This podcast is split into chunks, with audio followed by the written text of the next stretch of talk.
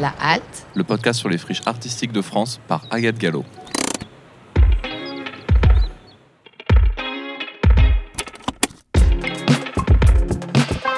un podcast de quartier libre.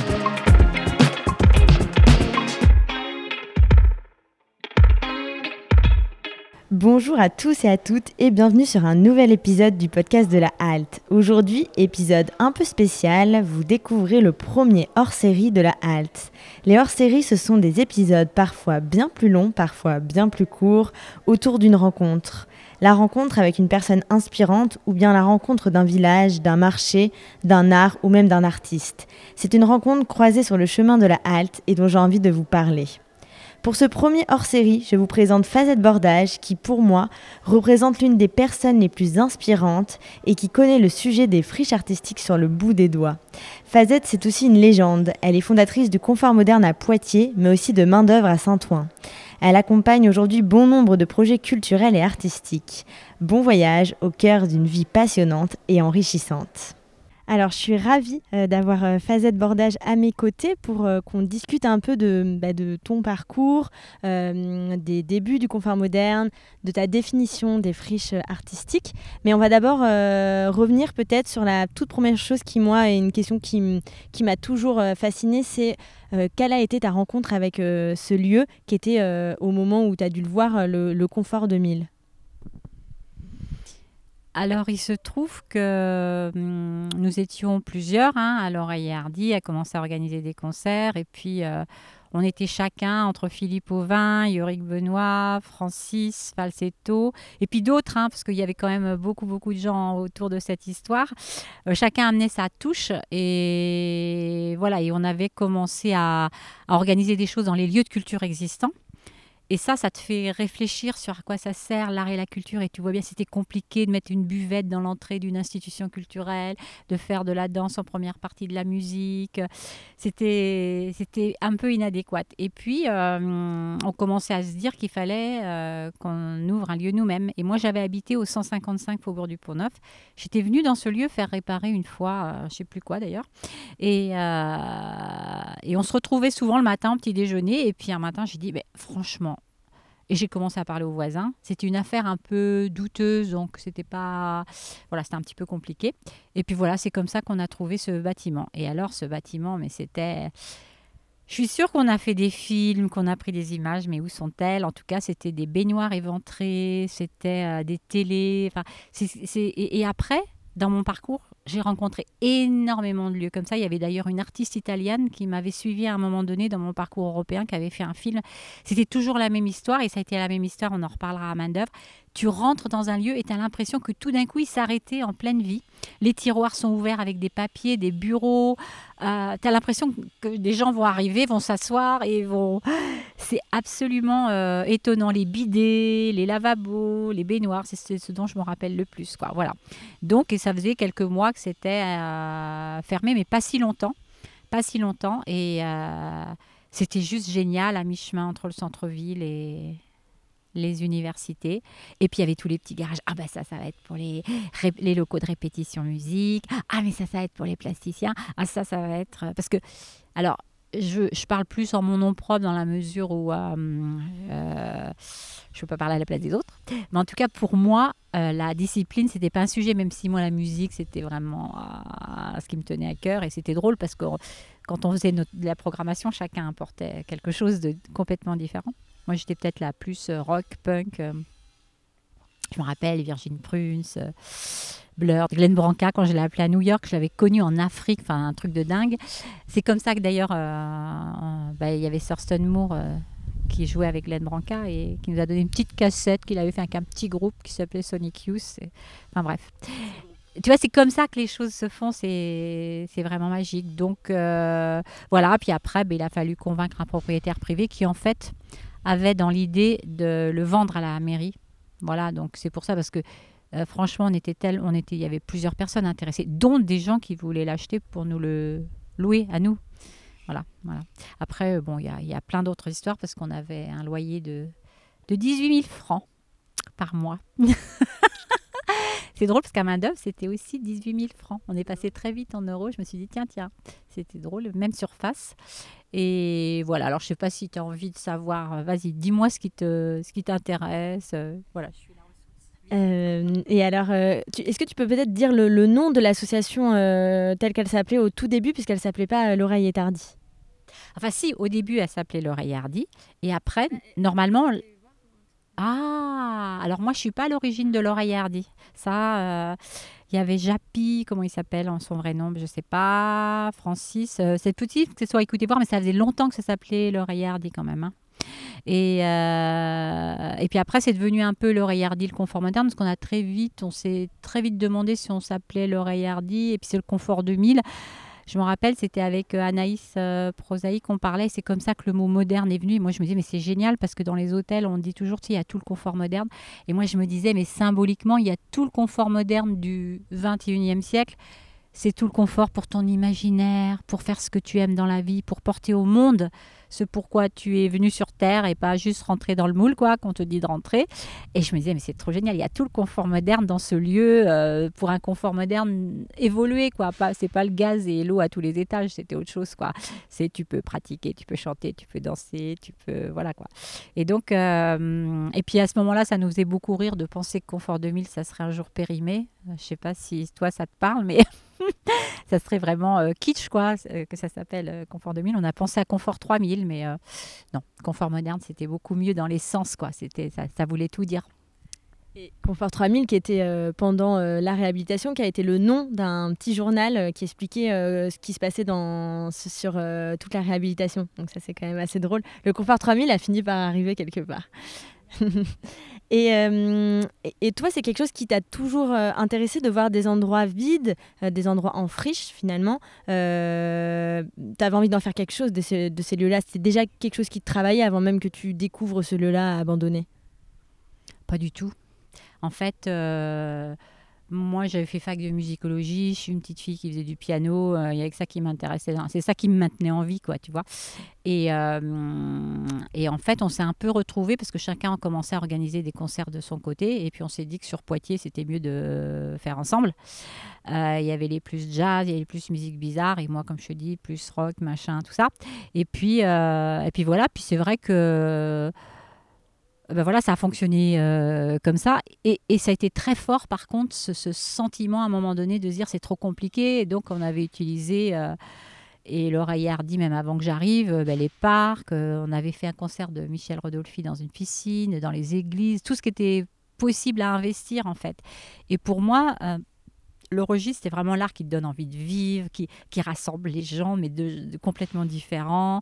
Ça a donné une tonalité complètement chouette à cette ville. Et puis ça a été. euh, euh, et puis au bout d'un moment, tu comprends que tu pas, il n'y a pas que toi que ça intéresse. Ça, fédérait énormément de gens et puis énormément de gens différents.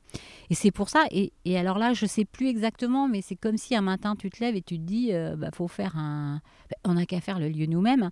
Et puis tu sais, c'est ces idées qui viennent. Et puis en fait, on est plein à avoir les mêmes idées. Tu sais plus exactement comment ça se passe. Et voilà. Et puis du coup, tu trouves ce lieu. Et c'est après que j'ai compris, tu vois. C'est après que j'ai compris, parce que c'est souvent ce que je dis quand j'interviens. Si on me dit, euh, est-ce que euh, euh, tu, saurais faire un lieu de culture en réhabilitant une friche? Ben, Avant de l'avoir fait une première fois, non. Non, non, je ne sais pas faire. Et donc, on apprend tout en faisant. Et c'est l'énergie de l'art aussi qui te donne ça. Parce que du coup, tu te mets aucune barrière, tu es dans la créativité, de trouver des solutions pour que les choses existent. Pour moi, c'est ça l'importance de l'art et de l'art culture, le, fameux confort moderne du 21e siècle.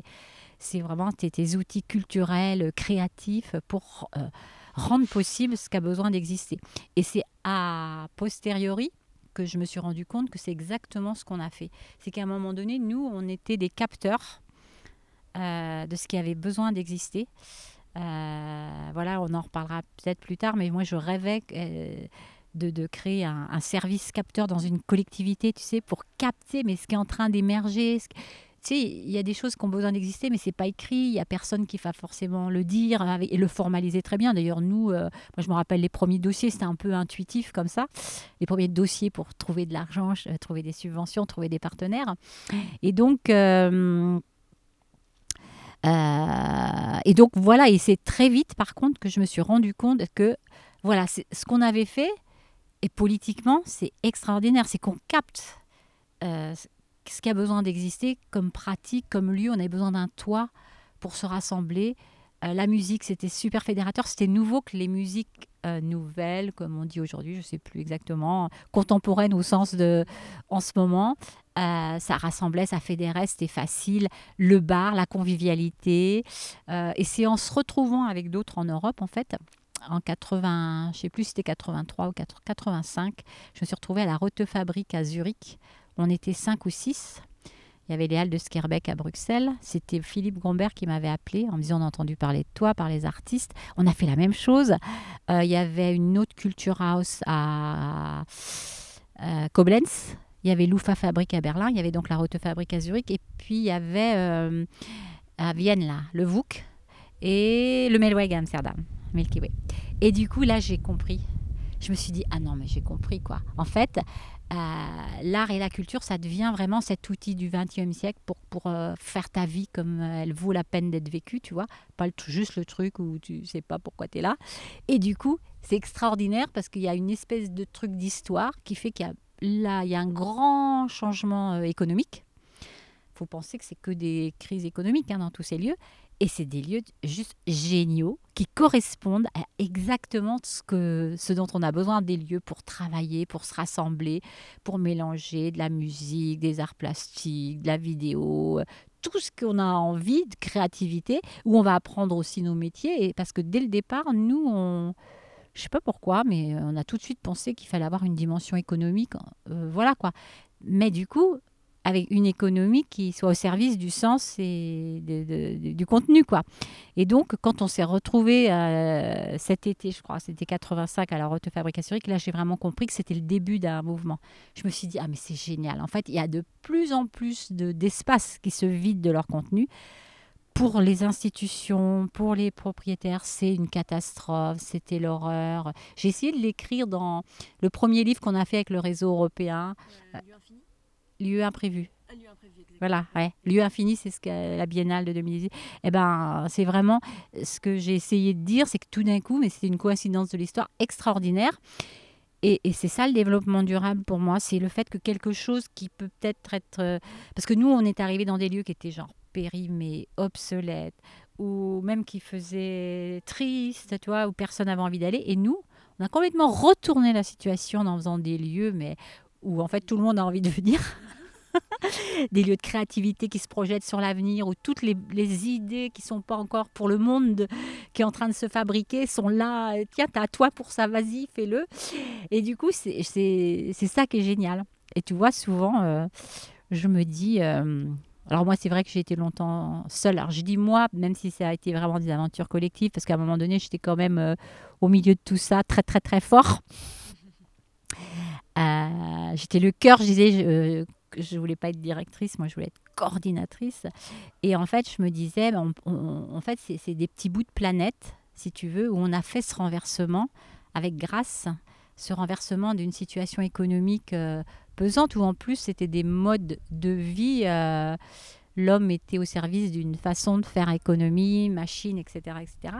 Et nous, on a inversé le truc, c'est-à-dire c'est à partir de notre sensibilité, de l'art, de la musique, de quelque chose qui nous aide à, être vraiment des, humains, à faire euh, ce qu'on aime dans la vie, à apporter au monde euh, ce qui on est, parce que chacun de nous, on est tellement unique qu'on a apporté quelque chose d'unique au monde. Si on l'apporte pas, c'est bien trop dommage, hein. Tu es d'accord? Et du coup, je me disais, mais c'est trop génial, parce qu'au début, bah, donc, comme je te disais, j'étais tout seul pendant très longtemps, puis petit à petit, a commencé à en avoir, on était 5, 7, 9. Je crois qu'à la fin, à un moment donné, dans les années 80, la fin des années 80, 89, j'étais allée à Dublin, on devait être 12 et euh, je me suis dit, ça va se développer et c'est génial parce qu'il va y avoir plein de lieux qui vont... Et ça revitalise l'idée de la culture qui n'est pas juste euh, un lieu où tu vas juste pour un spectacle, c'est la culture comme moteur de vie, quoi, comme moteur euh, d'avenir pour une civilisation, quoi, tu vois.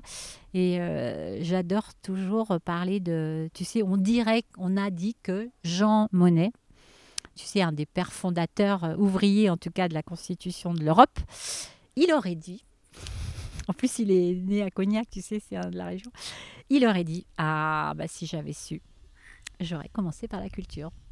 Voilà. Et moi, je trouve ça magnifique parce que c'est exactement ça, tu vois, le rêve qui m'a donné envie après de dire, on avait commencé à faire une tournée européenne ici. Euh, voilà, ça nous plaisait. Euh, c'était les débuts donc, de ce réseau européen. On ne savait pas ce que c'était qu'un réseau non plus, c'est comme une friche.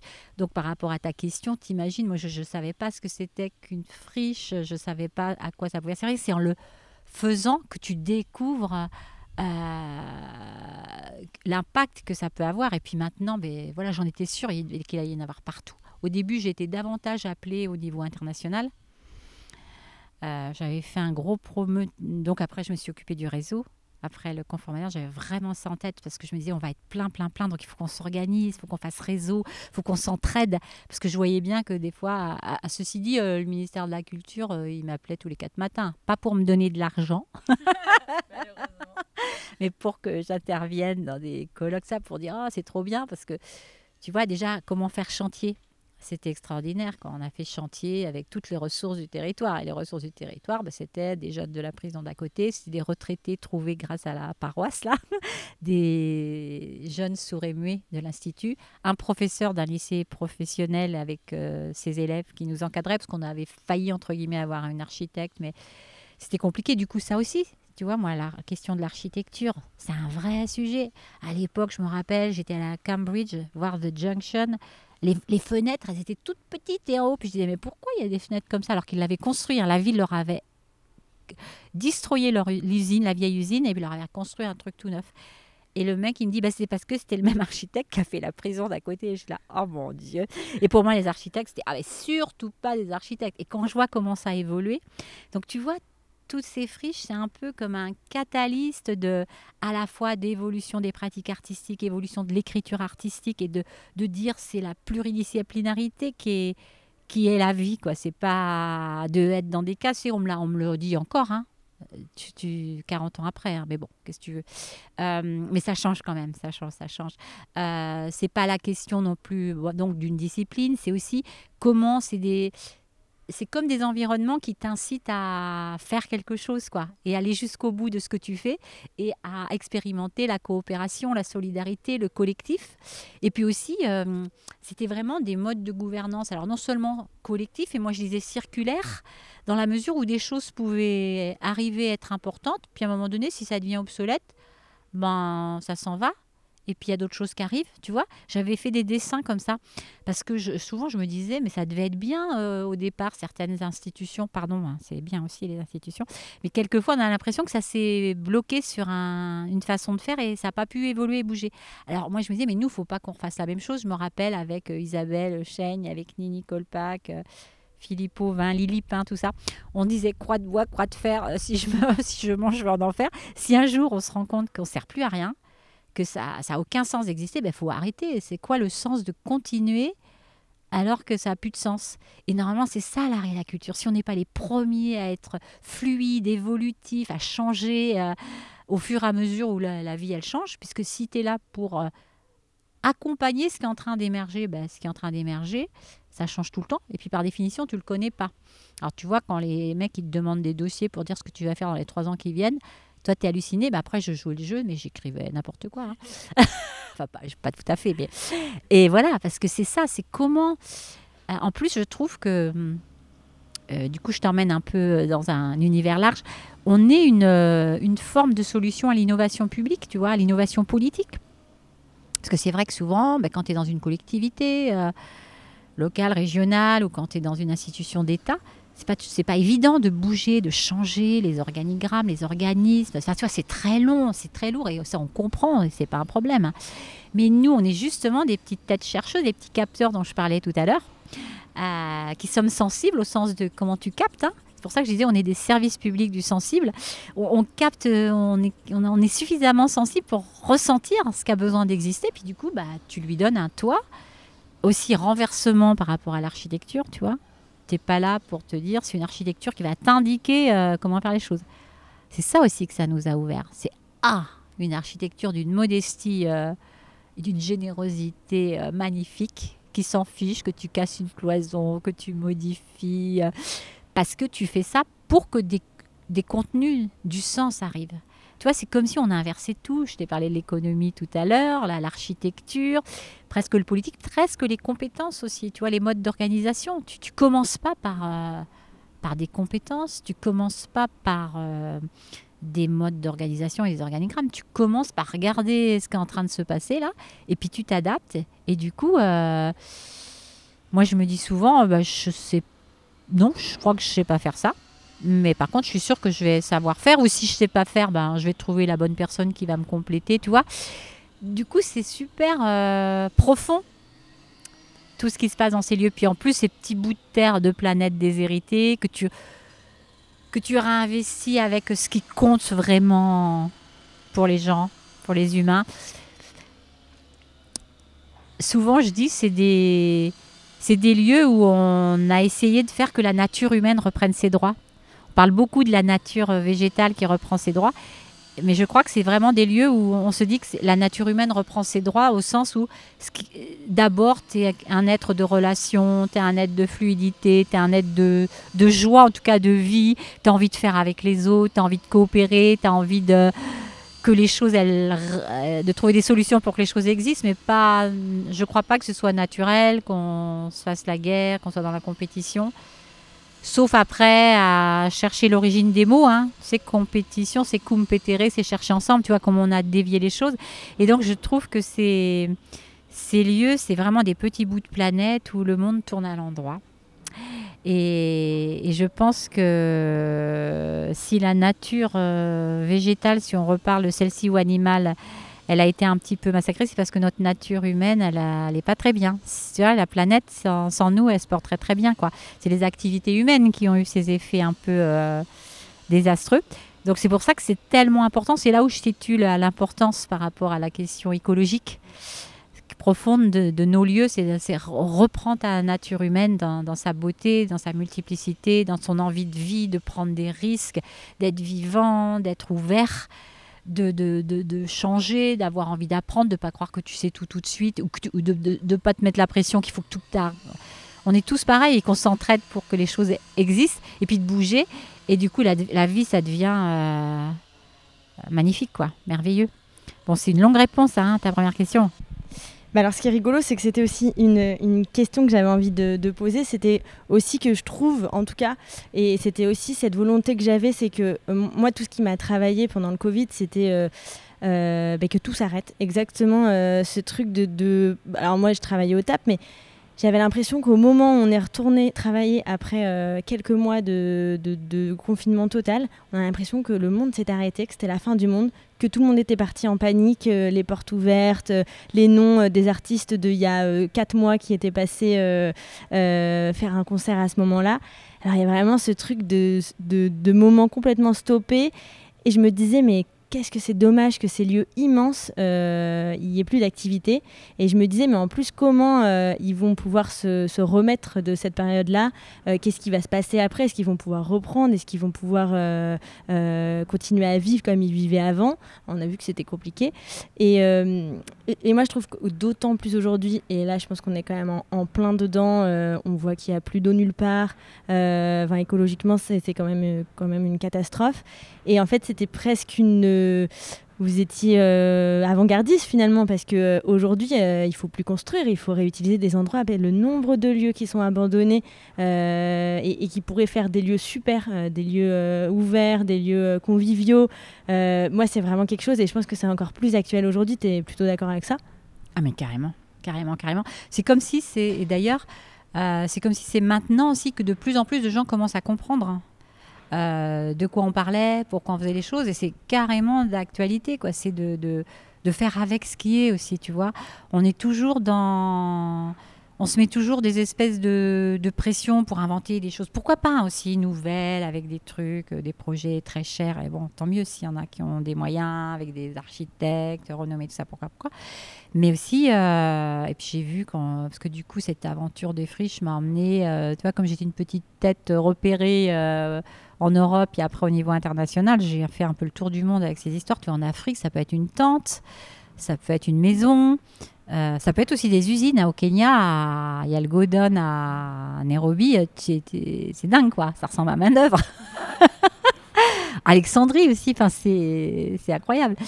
Euh, mais euh, c'est exactement ça. C'est derrière, c'est toute une philosophie de vie.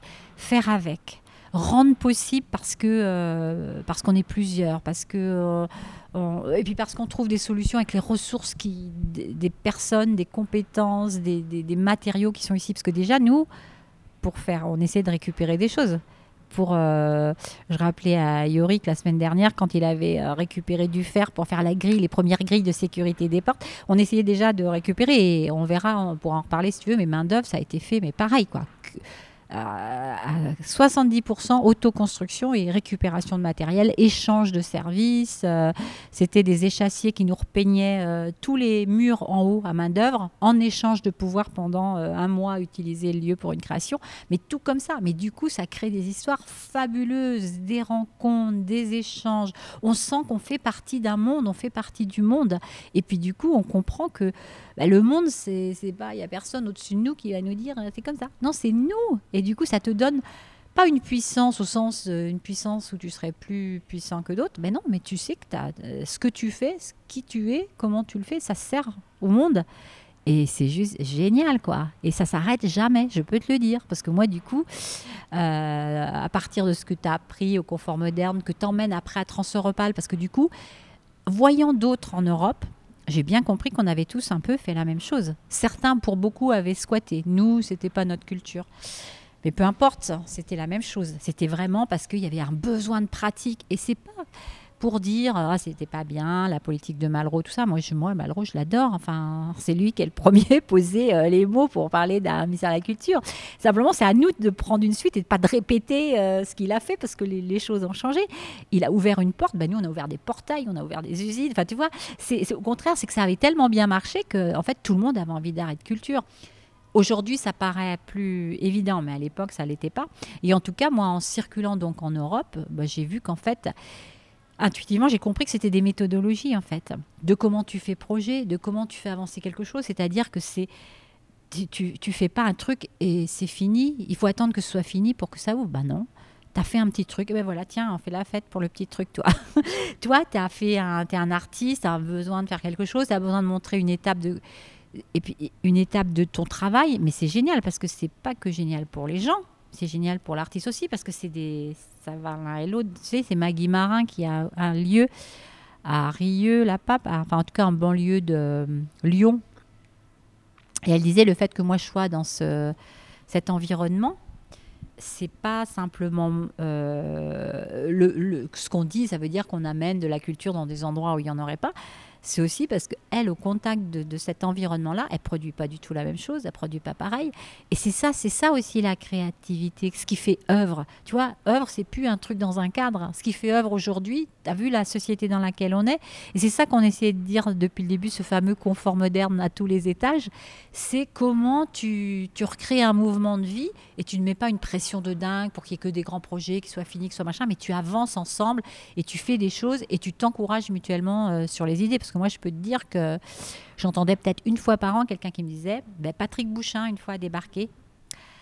Et c'est lui qui a amené Jacques Lang et il m'a dit Non, mais n'écoute personne, ne change rien, vas-y, continue. Ah là là, alors je ne savais pas qui c'était, d'où il débarquait. Et euh, ça m'a vraiment fait du bien parce que sinon, il y a tout le monde qui dit euh, déjà, on était très nombreux au moment du chantier, tout ça. Puis après, euh, notamment les, garçons, à part Philippe, ils sont tous partis. Enfin, j'étais un petit peu solette à un moment donné. Et tout le monde disait non, bah, il n'y arrivera jamais, genre parce que c'est une fille. Enfin bref. Et mais moi, ça me, je me disais juste tiens, c'est bizarre, pourquoi ils disent ça? Tu vois, ça ne m'affectait pas du tout. Mais pour te dire bonjour l'encouragement, quoi. et donc, tu vois, qu'on soit dans une société où on s'encourage, où on, sache qu'on ne perd pas du temps à s'asseoir à côté de quelqu'un d'autre qui a un projet, à essayer de trouver des solutions ensemble, parce que tout ça, ça fait partie de ce monde qu'on fabrique ensemble. Et tu vois, c'est toute cette philosophie. Et, et, moi, je fais toujours vraiment le lien entre cette nature et, comme on disait, euh, humaine et la nature, je pense que c'est très très lié, tu vois, c'est très très lié. Et par rapport à ce que tu disais, moi je pense que tu as vraiment raison. Et je pense d'ailleurs que ça a ouvert plein plein de gens à qu'est-ce qui compte à, ce qui compte pour, pour nous. Parce que moi, je disais toujours ça ici. Tu vois, quand tu es jeune, euh, moi, je disais ça, euh, j'avais, bah, tu vois, j'avais 20 ans, je n'étais pas gênée, mais ça me venait, je l'avais écrit même, ça, je me rappelle. Parce que je n'écris pas beaucoup, moi, ça se confond, je suis plus opérationnelle. Et du coup, je me dis, mais c'est un âge où tout est possible. Et puis, moi, j'en voyais plein qui faisaient ce que leurs parents ou la société leur disaient de faire.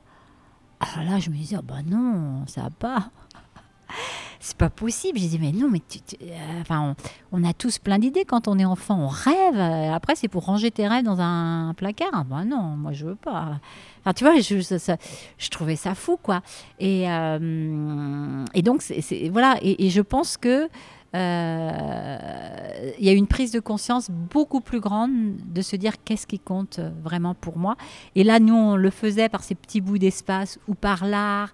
Euh, tu vois, la convivialité, parce que la convivialité aussi, on en faisait un sujet politique, alors ça faisait marrer, hein, il y a 30 ans. Mais maintenant, tu as vu, il y a des mouvements convivialistes.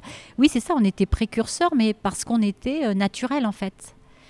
Euh, c'était juste le bon sens, c'était juste naturel. On cherchait pas à être précurseur, on cherchait à, à faire ce qu'on aime, à, entendre les musiques qu'on aime, à relier des, artistes du territoire avec tous ces gens, euh, à faire des fêtes aussi. On a fait des fêtes, que ça soit joyeux. Alors il y a eu aussi des épisodes un peu musclés, hein, quand il y avait les hard rockers, les machins, les trucs. Mais bon, ça c'était un peu la vie. Donc effectivement, et d'ailleurs, euh, à main d'œuvre, donc qui est né 20 euh, ans plus tard.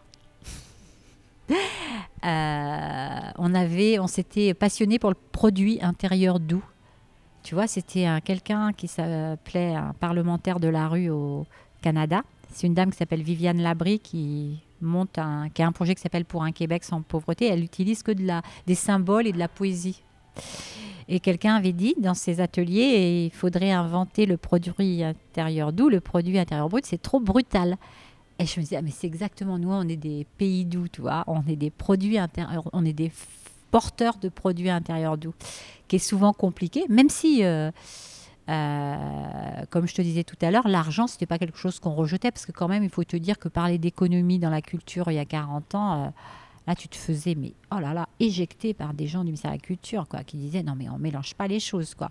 Et toi, tu es là, ben non, mais c'est juste pour. Euh, c'est de l'énergie pour que les projets existent, tu vois. Nous, euh, puis tout de suite, on a imaginé économie monétaire, économie non monétaire, au sens de économie sociale et solidaire, mais ces mots n'existaient pas. Comme je te disais tout à l'heure, euh, recycler, récupérer, autoconstruction, c'était des mots qui n'existaient pas, qui maintenant. maintenant, je suis ravie quand j'entends plein de jeunes architectes qui parlent de sobriété bah oui, c'est ce qu'on faisait, sauf qu'on n'avait pas ce mot-là. C'est génial parce que ça a fait école. tu vois, au début, tu crois que tu es tout seul, mais il faut tenir. Ça, c'est un message que tu as envie de dire à, tout le monde. Même si tu crois que tu es tout seul, si vraiment ça tient au cœur, que tu sens que euh, tu es porté, tu sens qu'il y a des portes qui s'ouvrent, parce que quand même, euh, il y a eu plein de miracles. Hein. tout le temps, hein, jusqu'à main d'œuvre, encore récemment. Enfin, il y a toujours des miracles qui te disent J'appelle miracle quelque chose qui te sauve au dernier moment d'une situation qui peut, te dire Ah non, mais là, ça va, tout va s'arrêter. Et puis il y a le petit truc qui fait que ça s'ouvre. Et là, tu dis Non, mais ça veut dire que tu as raison d'exister. quoi. Ça sert à quelque chose. Sinon, il n'y aurait pas cette énergie euh, du miracle. Ça, c'est un peu les gens qui me connaissent savent que je suis vraiment là-dedans parce que je dis Mais c'est notre méthodo, c'est ça. quoi. C'est y crois t'y crois. Et parce que t'y crois, il va se passer quelque chose. Après, t'y crois pas n'importe comment. Tu fais gaffe. Alors moi, c'est sûr que j'adore les chiffres. Euh, les plans de trésorerie, tout ça, je savais pas que ça existait. Moi, je faisais des, colonnes avec euh, quand on est payé. Euh. et puis finalement, euh, voilà quoi, il faut tenir. Par contre, faut tenir, faut tenir, faut tenir les, les, sous, les budgets pour savoir où tu en es.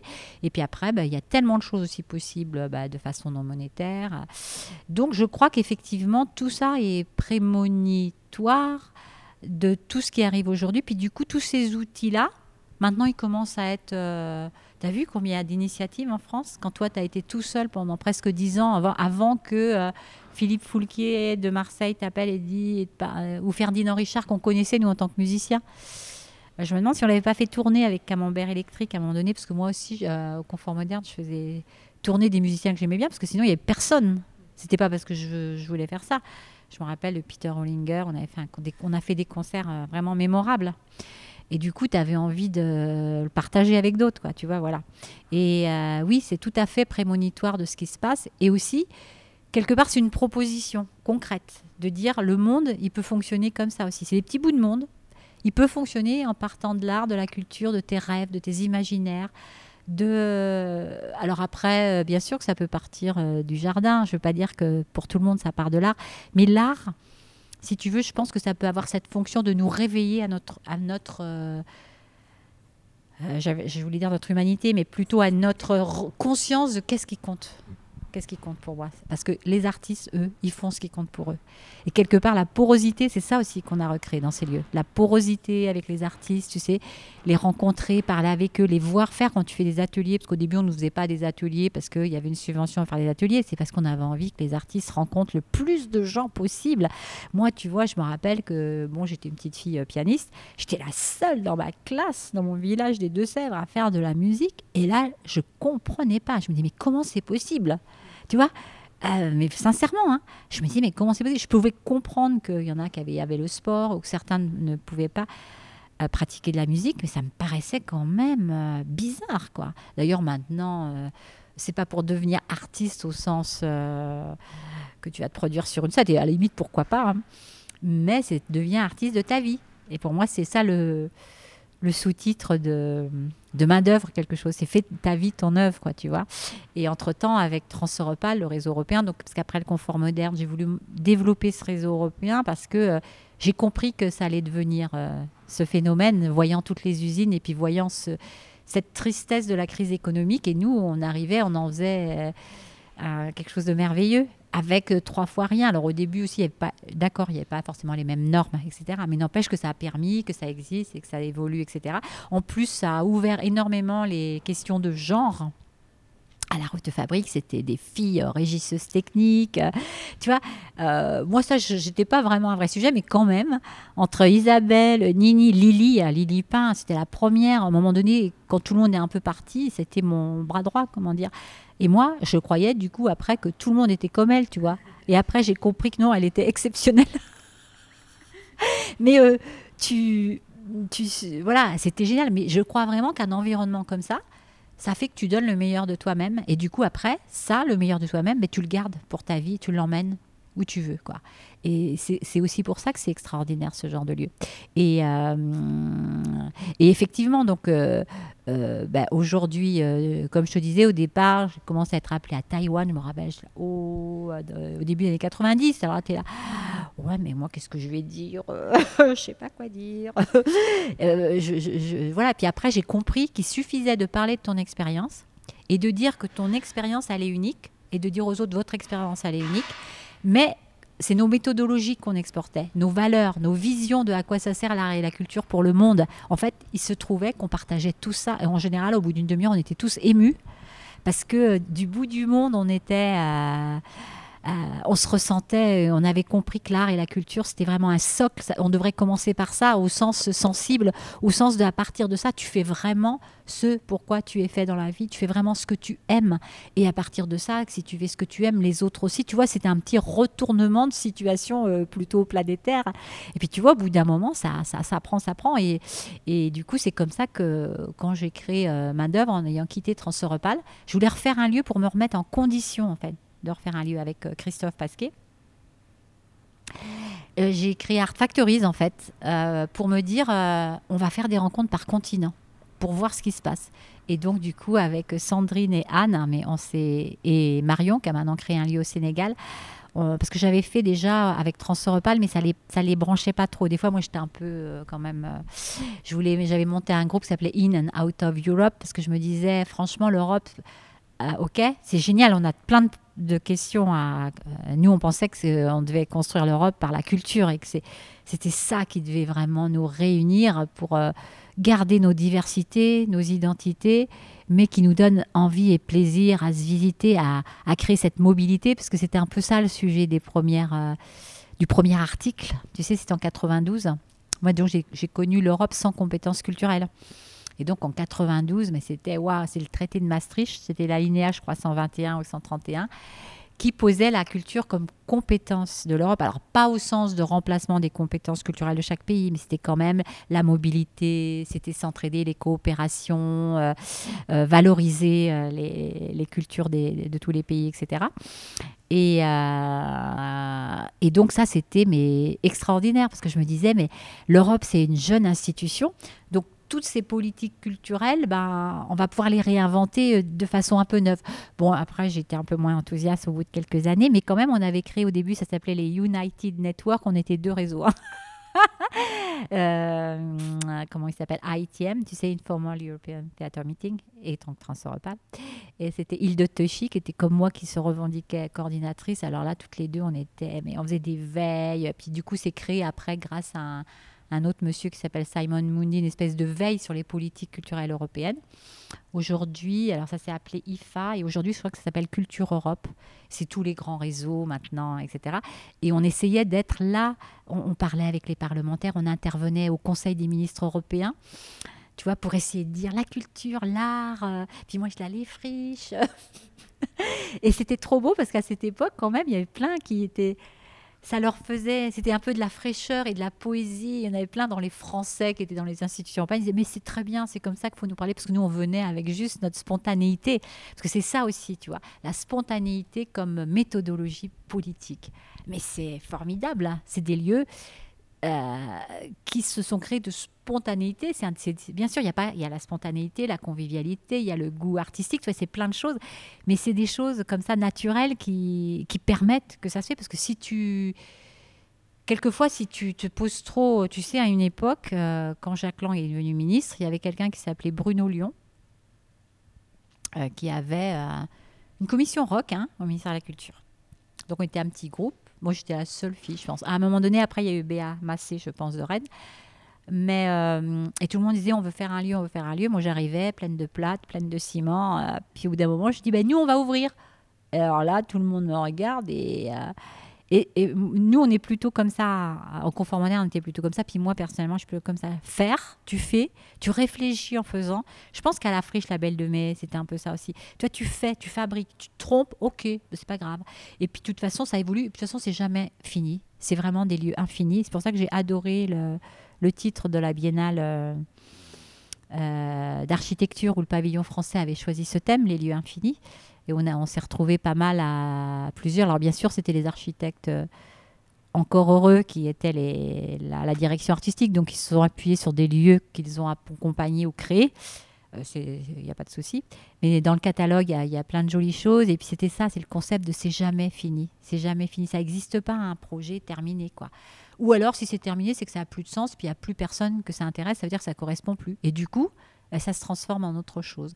Donc, à exactement euh, cette période qu'on vit. C'est comme si on s'est préparé, on a apporté notre petit, on a fait notre euh, notre part de colibri à amener des méthodes d'autoconstruction, des, gouvernances collectives. Tu il y a quand même tout plein de chantiers qui sont là, qui peuvent aider ceux qui aujourd'hui se disent ah non mais moi j'ai vraiment envie de faire ce que j'aime. Alors c'est vrai que c'est beaucoup des lieux dans la nature. J'en accompagne beaucoup aujourd'hui où on mélange ferme, résidence d'artistes. Euh, donc, c'est bien sûr ferme en permaculture. Quelque part, tout ce dont je parle, c'est de l'ordre de la permaculture euh, humaine. Hein.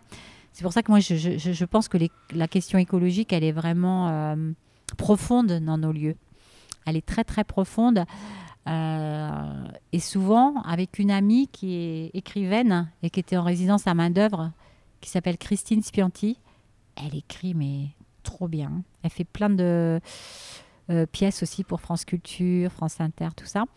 Et on se disait que l'écocide, tu sais, l'écocide, c'est le crime contre la nature.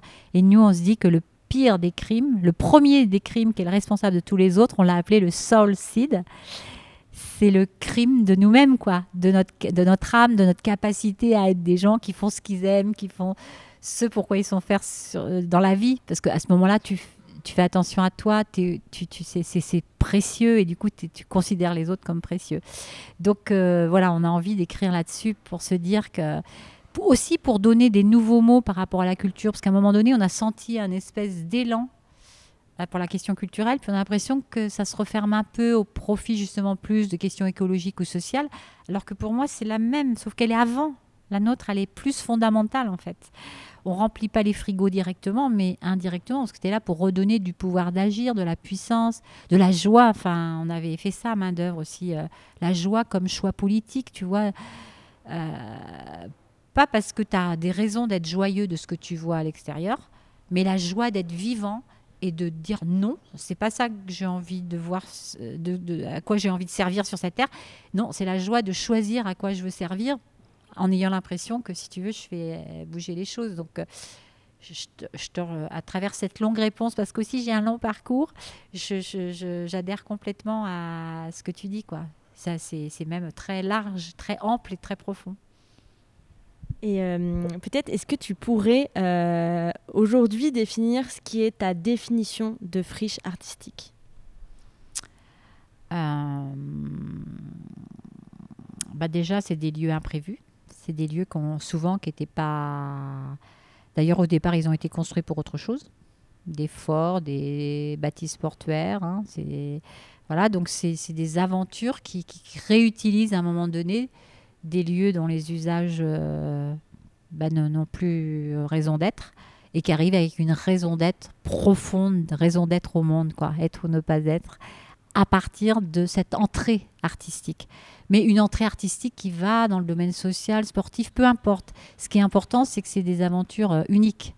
Tu vois, c'est pas du tout euh, une friche artistique, c'est pas un modèle qui se réplique. Ce qui se réplique, c'est la façon les méthodes de faire, ces façons, comme on a dit tout à l'heure, évolutives. C'est le fait que souvent, c'est des bâtisses, donc encore une fois, qui n'étaient pas faites, puis que tu, tu réarranges un peu, tu peux reconstruire du nouveau à côté du neuf, tu vois, qui permettent une espèce de fantaisie architecturale pour que ce qui a besoin, ça doit répondre à ce qui a besoin d'exister sur un territoire. Et ce qui a besoin d'exister au Havre, c'est pas la même chose qu'à Poitiers, c'est pas la même chose que euh, sur le plateau des Mille Vaches. C'est pas la même chose qu'à Boisseron. Euh, je parle de lieu en ce moment euh, à côté de Montpellier. C'est pas la même chose qu'à Marseille, tu vois, etc. À Dijon, où il se passe plein de belles choses, etc.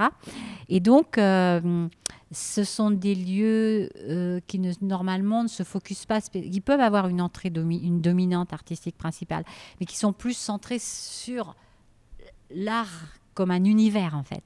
Un univers qui te reconnecte à la vie, qui te donne envie de vivre. On, sort d'un registre stricto sensu euh, disciplinaire artistique. On est dans un registre beaucoup plus large. Et ce qui fait œuvre, c'est parce que tu touches, tu touches des gens, tu leur redonnes envie de, tu touches en fait euh, plein de capacités qu'ils ont en eux qu'ils n'imaginent même pas quoi. Après c'est eux qui font le chemin. Toi, on est vraiment, on est sur un registre un petit peu différent c'est aussi du coup euh, des lieux qui ont inventé des méthodologies, enfin qui les ont inventées.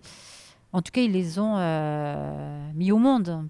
Après, ça a toujours existé au niveau individuel. Autoconstruction, réemploi, recyclage, euh, faire ensemble, chantier collectif, gouvernance collégiale circulaire, collectif. Tu vois, on dit économie circulaire, mais nous, voilà. tu vois, c'est vraiment des lieux qui sont en prise permanente avec ce qui a besoin d'exister sur un territoire et aussi avec euh, les ressources d'un territoire, tu vois. Euh, il y a des lieux qui se sont faits avec un matériau parce que tout d'un coup, il y avait plein de ça sur euh, leur territoire. Et pourquoi pas Tu vois, c'est rendre possible et ne, ne, pas se mettre de barrières et de freins. Et du coup, c'est l'art qui, qui, est le cœur du projet au sens où ça tout, ça te donne de l'énergie, ça te donne envie de, euh, d'y aller, d'essayer, pas grave si tu te trompes, euh, de faire avec. Tu vois, ça, ça réinvente un, petit bout de monde comme on aimerait le voir à large niveau. Puis comme je disais tout à l'heure, du coup, ça repose aussi la question de l'architecture. Euh, voilà, pour moi, c'est tout ça une friche. Et puis surtout, c'est... Encore une fois, c'est jamais fini, ça se réinvente sans arrêt. Et puis, ça fait avec les autres sur un territoire, quoi. C'est un. Toi, tu sais, il y avait comment il s'appelle, euh, qui a créé le Festival d'Avignon Jean Villard. J'ai toujours une émission de radio que j'ai sur une cassette d'une interview de. Ah, comment elle s'appelle Une Agnès. Euh, ah Bon, c'est pas grave. Une interview de Jean Villard? Ah non, mais. En fait, il parle comme nous. Hein. Alors moi, j'étais très étonnée au début parce que je, croyais qu'au théâtre, on était plus euh, cadré, que c'était le théâtre et pas autre chose, etc. mais il dit la même chose que nous, la pluridisciplinarité, toucher les gens. C'était, mais un, plus un langage très très simple. Agnès Varda, qui l'a interviewé. J'ai toujours quelque part et je me dis, il faudrait que je le mette sur un autre support. Parce que ça, c'est des interviews euh, qui montrent que tu es dans l'essentiel. En fait, tu sais, on dit, tu as inventé tout ça, mais non, tu as été le petit instrument qui a remis peut-être quelque chose que quelqu'un d'autre avait fait avant toi, mais toi, tu vas plus loin comme toi, tu, d'autres après toi vont encore plus loin. C'est une grande chaîne humaine où à chaque fois on dit que ce qui est important, c'est euh, c'est l'art et la culture parce que ça te ramène à toi, à ton imaginaire, tes idées. Et l'imaginaire, c'est le fondement du monde. Hein. Euh, si, personne n'avait imaginé voler, euh, on n'aurait jamais fait d'avion. Enfin, c'est tellement simple à comprendre. L'imaginaire, c'est le socle du monde, c'est la ressource première du monde pour moi. Tu vois et, et donc, c'est des lieux. c'est pour ça que Main d'œuvre, c'était lieu pour l'imaginaire artistique et social. Après, on a dû mettre ah, imaginaire citoyen, peu importe. Mais toujours placer cette question qui paraît intangible, parce qu'une idée, tu la vois pas. Ah ben non, ça, la culture, euh, mais tu le vois pas, mais franchement, c'est parce que tu as une idée que tu fais quelque chose. Enfin, c'est tellement, je sais pas, au début, je me dis, mais c'est tellement simple à comprendre. Donc, c'est pour ça que la créativité, moi, je dis souvent, c'est le T de capacité à créer ta vie. Créer ta vie, T, tu vois, créativité c'est essentiel, quoi. C'est essentiel. Merci beaucoup, Fazette.